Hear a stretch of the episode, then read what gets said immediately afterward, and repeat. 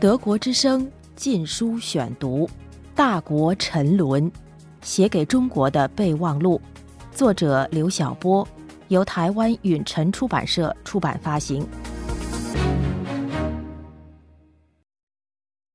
第四卷，每一天都是六四。第五章，六四暗夜中的百合花，六四十七周年祭。已经十七年了，又是六四忌日，又是恐怖黑夜降临。一个年轻轻的生命，活生生的，瞬间变成枯叶，挂在出路的霞光上，压抑了太久，秘密的预谋和残忍的屠杀，仍然被禁闭在堂皇的黑洞中。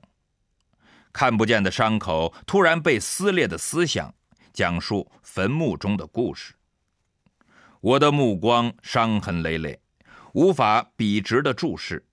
无数曲折之后，在黑暗里偶尔闪亮，洞彻荒芜。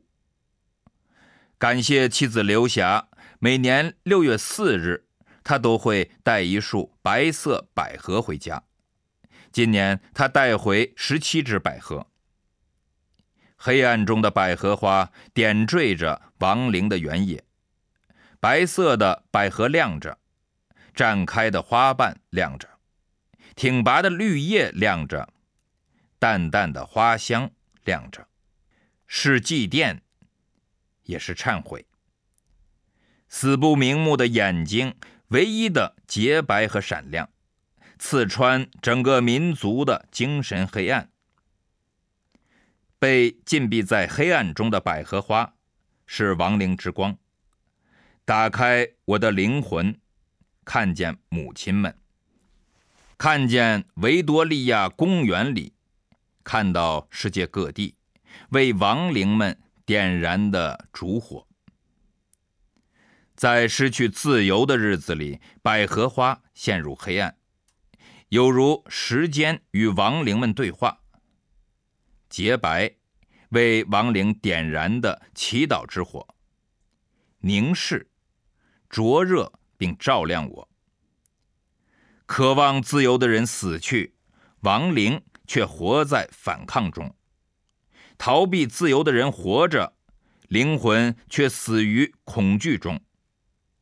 面对绝对空无，面对野蛮的劫掠，有一种坚韧，岿然不动。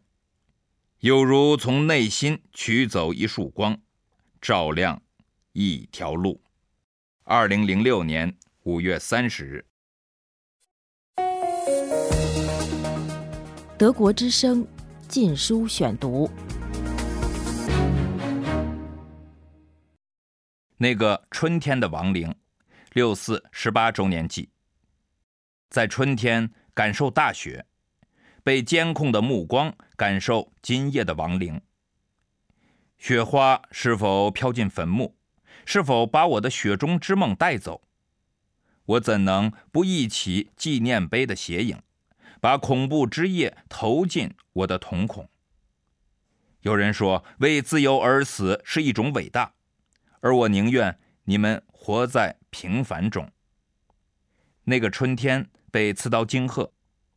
突然面目狰狞，孕育生命季节呕出巨大的坟墓，曾经温暖的阳光结成阴沟里的冰，浸满了血污的泪滴，如同沙尘暴中的飞雪。那个春天扑倒在坦克的履带下，纵使我掏出全部智慧和献上赤裸的灵魂，也达不到坟墓的高度。那个春天，梦想变成母亲们终身的痛。之后的每个春天都被锁链捆绑，但我知道，那是亡灵留下的遗产和考验。那个春天，我希望崩溃，让我单薄的身体和懦弱的灵魂先于第一束阳光而离去。害怕任何英雄式的壮举，又无力进行自我亵渎。封闭的生命在空无中挣扎，只能点燃一支烟，紧紧抓住每一个堕落的瞬间。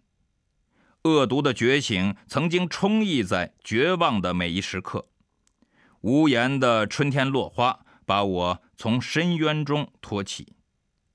亡灵的春天弥漫空间，春天的亡灵穿透时间，从那么遥远的地方轻轻地呼唤我，安慰我。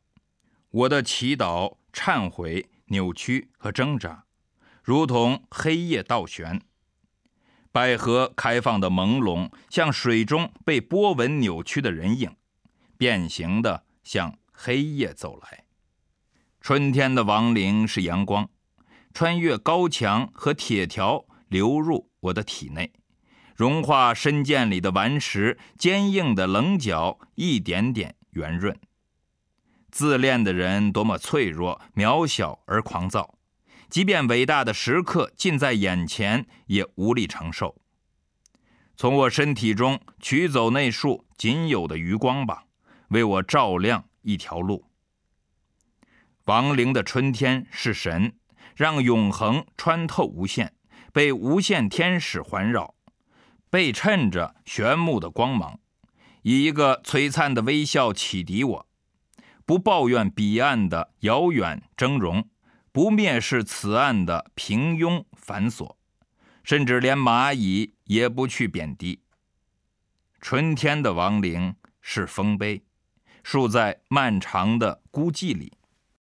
即便不许瞻仰，禁止悼念，也丝毫不减其高贵。如同向海展示天，向天展示海，向我的灵魂展示你的灵魂。亡灵的春天守候我，胜过海涛对岩石的拍打。